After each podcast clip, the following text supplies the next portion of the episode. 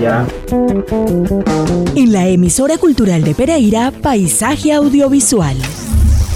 Le metiste efectos especiales. La movida audiovisual en Pereira y la región. Las producciones, sus realizadores, fotógrafos, guionistas, directores de arte, sonidistas y toda la agenda audiovisual. La más completa programación en cineclubes, talleres, certámenes, becas y convocatorias de interés para el creciente sector audiovisual. Vamos, no creo que sea nada peligroso. Paisaje audiovisual, con la producción de Gustavo Acosta. que le tiene miedo a colitas. Si mi abuelo dijo que todos venimos del mismo lugar.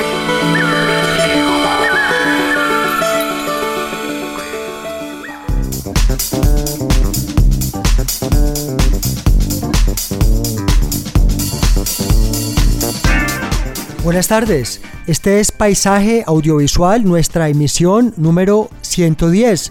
Como siempre, Andrés Fernando Alzate en la producción sonora y Gustavo Acosta los acompañamos como cada jueves.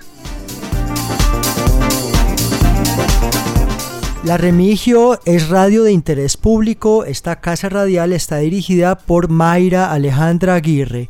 Todos nuestros programas ustedes los pueden encontrar en nuestro perfil de iBox, emisora cultural de Pereira, en nuestro micrositio Paisaje Audiovisual y googleando eh, nos encuentran en Spotify y seis plataformas más.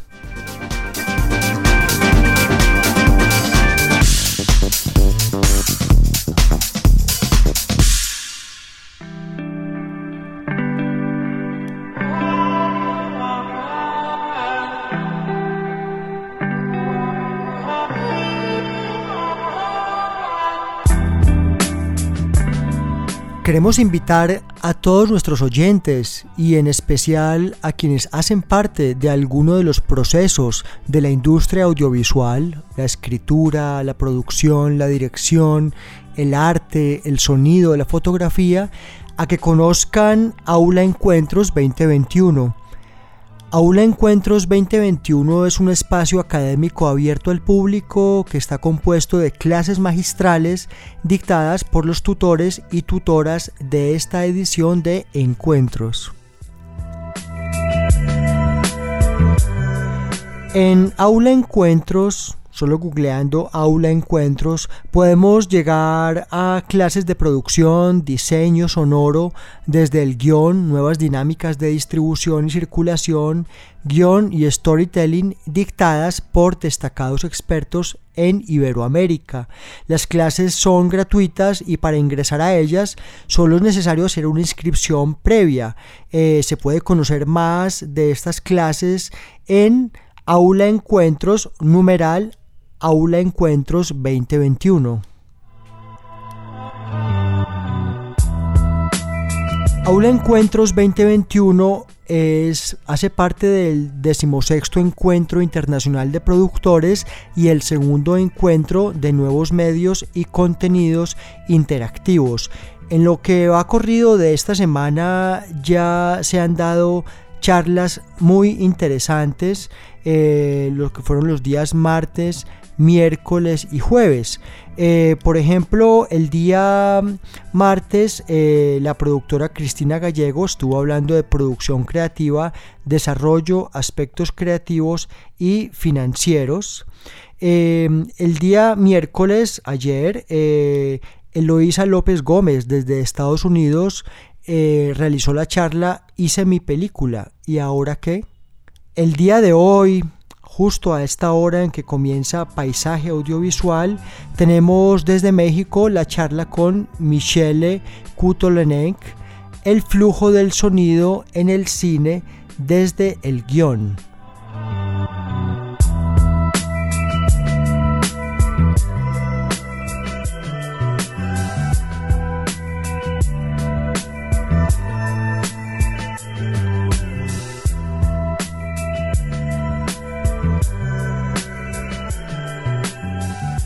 Muy bien, y para los próximos días eh, vienen otras charlas eh, con Diego Briseño. Eh, mañana, viernes a las 10 de la mañana, podremos presenciar la charla Financiando Transmedia en los mercados internacionales.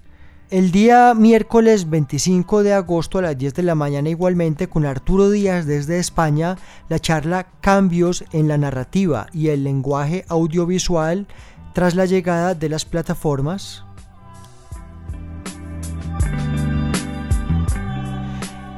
El día viernes 27 de agosto, igualmente a las 10 de la mañana, con Daniel Resnig desde España, cómo crear personajes transmedia memorables, recursos narrativos para mejorar tu proyecto. El viernes 3 de septiembre a las 10 de la mañana con Alejandro Ángel, originando desde Colombia, entren que caben 100, una playlist para intentar entender el numeral New Media. Estas son pues clases virtuales gratuitas que requieren previa inscripción. Ingresen a numeral Aula Encuentros 2021.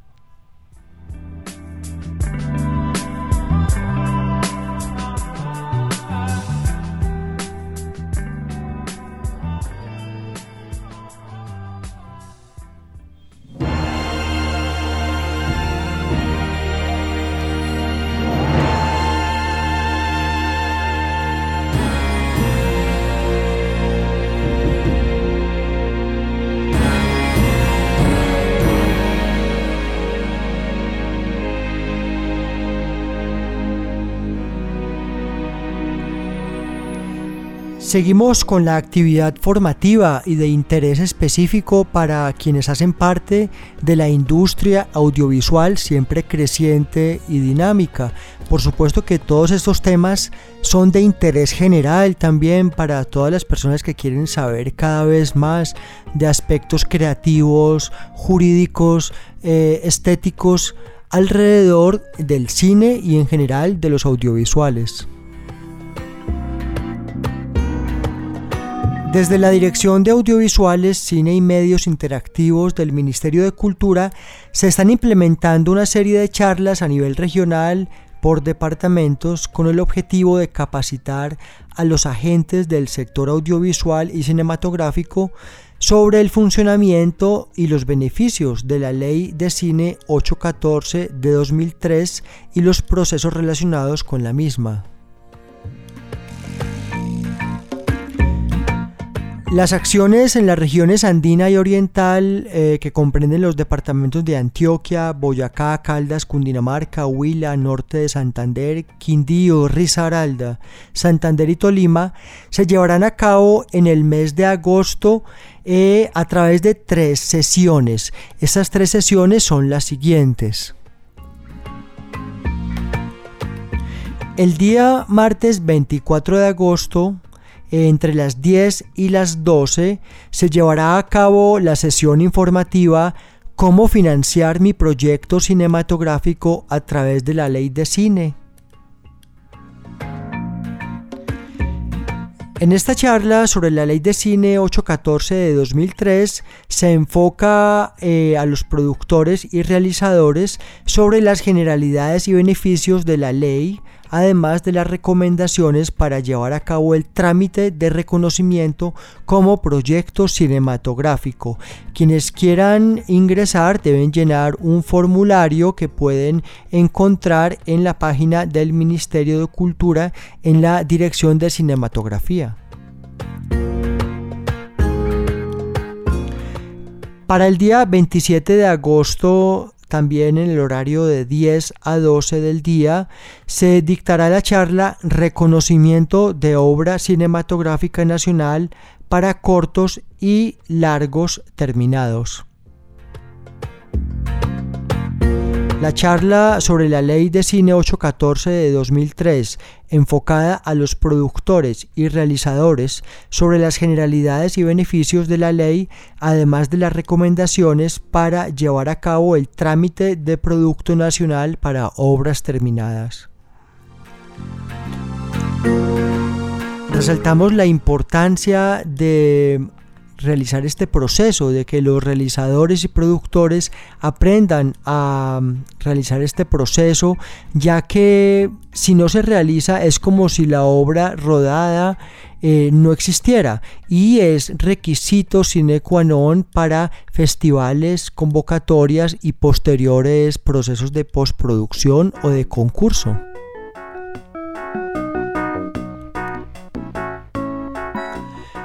El día martes 31 de agosto termina este ciclo de charlas.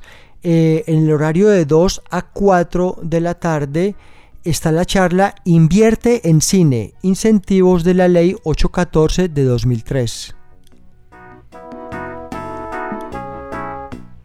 Esta charla está enfocada en los beneficios tributarios para inversionistas o donantes en proyectos cinematográficos.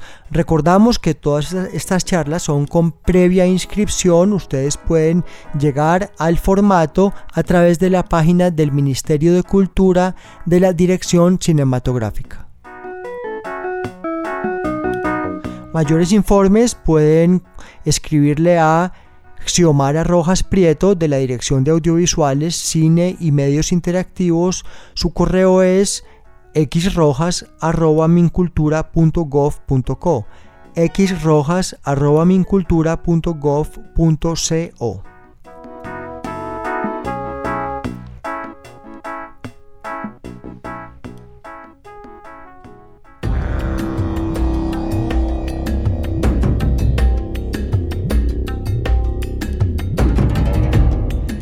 Recordemos que en la reciente versión del Festival de Cine de Cannes, la versión número 74, se impuso la película Memoria de Apichatpong Veresatehatul, que obtuvo el premio del jurado.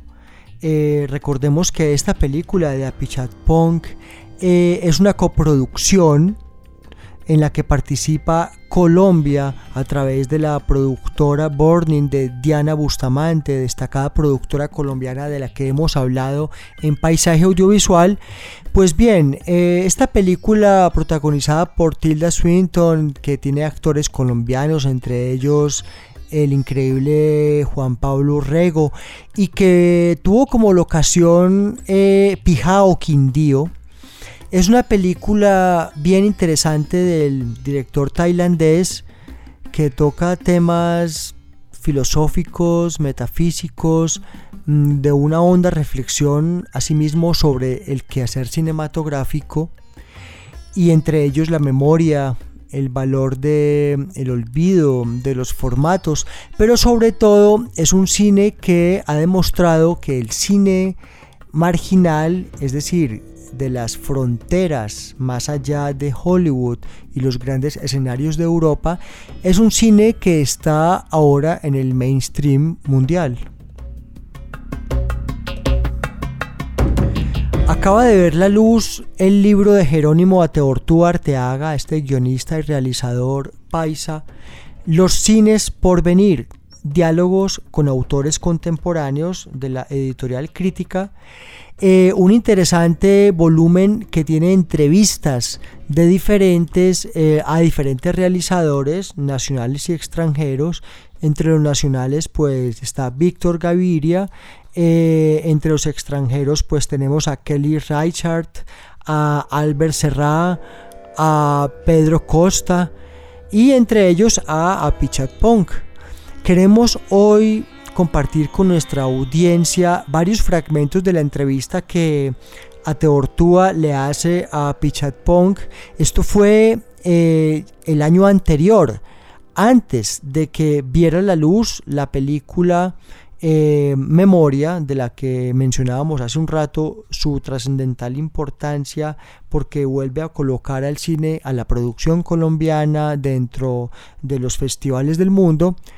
Pero es además un diálogo en unos términos demasiado interesantes acerca del el cine que se quiere hacer desde la periferia, la periferia geográfica, pero también la periferia temática y más allá de los grandes presupuestos de Hollywood.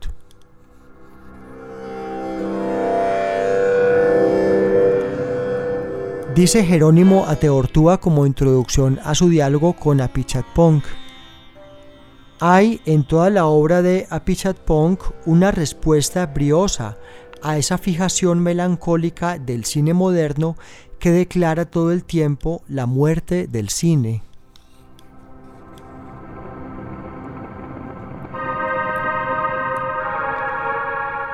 En su ópera prima Mysterious Object at Noon del año 2000, queda claro que el cine no solo no ha muerto, sino que además habita dentro de las personas, media nuestra imaginación y, si se le estimula, se reproduce como un organismo vivo. La obra posterior de Apichatpong desarrolló la idea del relato como objeto vivo y dio lugar a películas en que la tradición y la cultura popular se renuevan en el mundo presente, en el aquí y ahora de su propio país.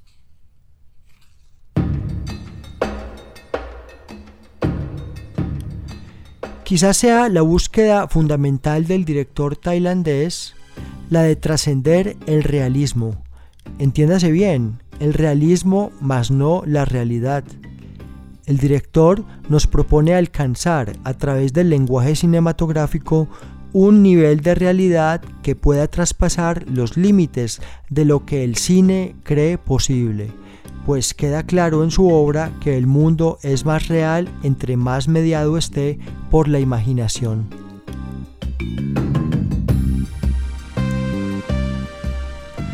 Dice Jerónimo Ateortúa Arteaga para iniciar este diálogo.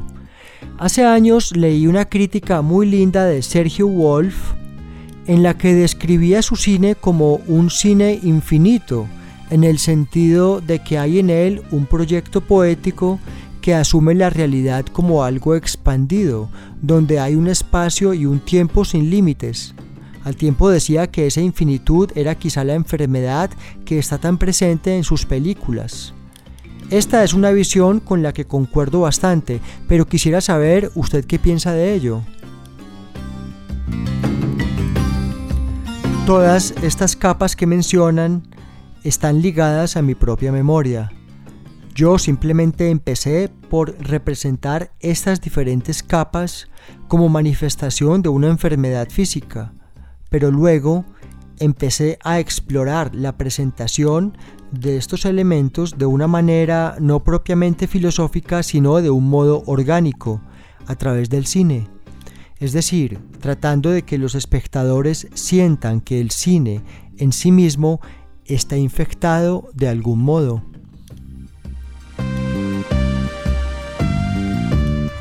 Entonces, en mis películas no solo están las personas literalmente con enfermedades, sino que también hay un diseño sobre el tiempo, de digamos el entretenimiento, que suma capas para hacer sentir al espectador de este modo. Es algo similar a lo que experimentamos cuando vemos televisión o estamos expuestos a la información. Esto puede ser vivido como una especie de enfermedad, pero es algo que se logra simplemente a través del uso de técnicas particulares en el cine.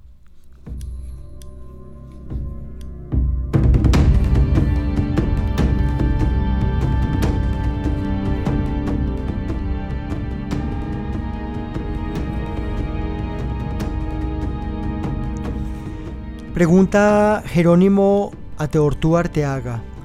Sus películas muestran una especie de realidad expandida que no está limitada por la causalidad del storytelling tradicional. Responde a Pichatpong.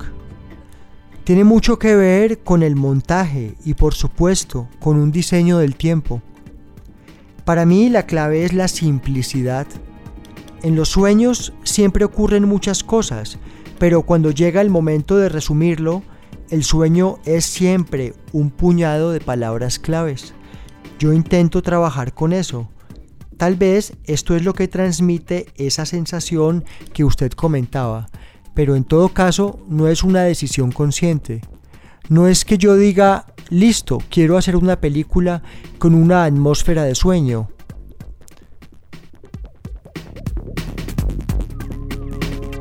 ¿Qué tan importante es para usted contar una historia en sus películas? Bastante, porque incluso cuando uno hace cine experimental hay una historia, solo que es más libre. Incluso cuando uno ve una imagen abstracta, hay una historia dentro de ella. El cerebro humano genera conexiones y extrae una historia siempre, y eso me gusta del cine. Es un arte muy físico y al tiempo subjetivo. En el cine uno tiene la representación sobre la representación de las cosas y al sumarle el tiempo es posible crear una historia u otras historias dentro de la mente de los espectadores.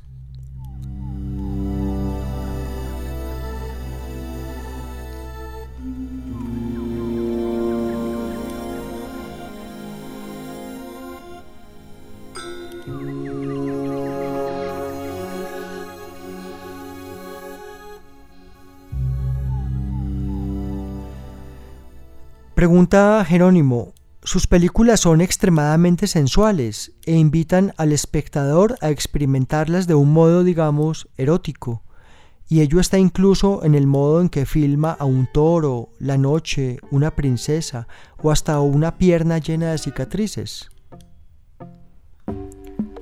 Responde a Pichatpong. En mis películas hay una aproximación física a las cosas, no intelectual simplemente porque ese no es nuestro trabajo.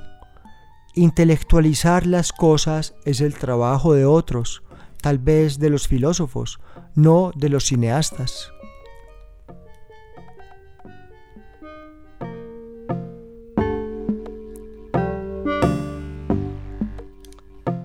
El trabajo de un cineasta es ser honesto. A esto me refería cuando decía que el mundo de las artes visuales se ha corrompido porque todo proviene únicamente del lado intelectual. Eso es lo que siento tan incorrecto en el arte institucionalizado, cosa que también le viene ocurriendo al cine. Creo realmente que no existen las fórmulas y por eso intento subrayar esa necesidad de que cada uno encuentre su propio ritmo. Y cuando alguien encuentra su propio ritmo, ello puede servir para explicar su propio cine pero no con palabras. La teoría debe venir después de la película, no antes, e incluso diría que un cineasta ni siquiera necesita saber eso.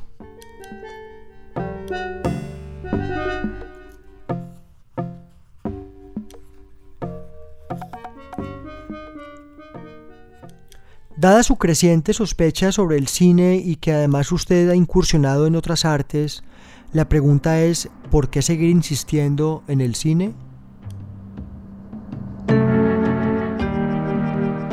Sigo haciendo películas porque sigue siendo algo emocionante.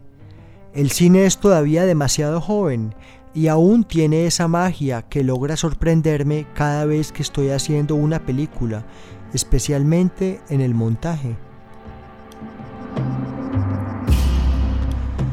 Cuando comencé a hacer películas trataba al cine como si fuera una especie de Dios en un pedestal al que hay que obedecer. Pero en los últimos años he venido trabajando con otros medios, formas, marcos que lidian muy distinto con las cuestiones sobre la realidad, el presente y el cuerpo.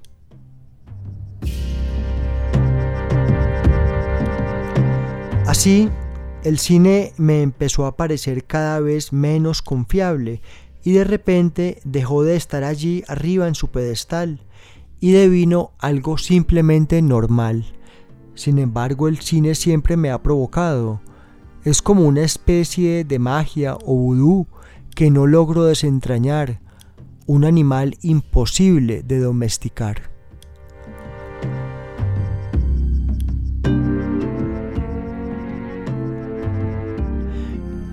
Entonces me di cuenta de que no existen las fórmulas, incluso en las películas de Hollywood que involucran tanto dinero. No importa cuánto lo intenten anticipar apegándose a fórmulas, las películas de Hollywood aún fracasan simplemente porque no hay forma de predecir si algo funcionará o no. Ese es el elemento que me hace persistir en el cine, lo cual es también asombroso, porque al tiempo el cine es solo luz. Aún así es misterioso.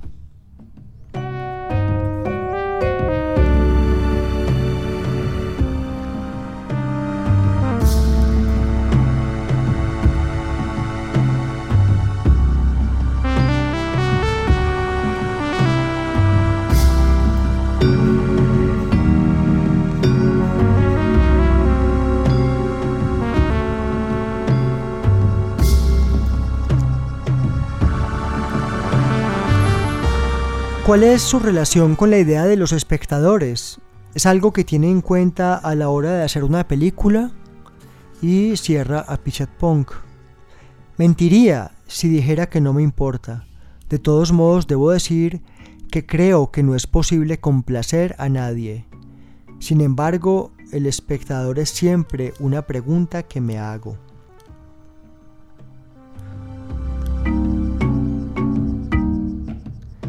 ¿Hacia dónde se dirige ahora? Me dirijo a Latinoamérica. En Europa no siento nada, siento que en Latinoamérica hay mucha energía. Al mismo tiempo estoy fascinado con el colonialismo. El hecho de que en Tailandia no hubo una colonización, pero que sí la hubo constantemente alrededor, francesa, inglesa, española. Sin embargo, hay una enorme colonización interna que está ocurriendo hoy con mucha violencia. En Latinoamérica está todo el tiempo presente el asunto de aquellas civilizaciones que fueron aniquiladas. Esto es algo que me interesa mucho, como también la idea de cierta tradición curativa y el asunto relativo a una percepción distinta del tiempo o en un sentido antiguo que implica el uso de ciertas drogas o plantas.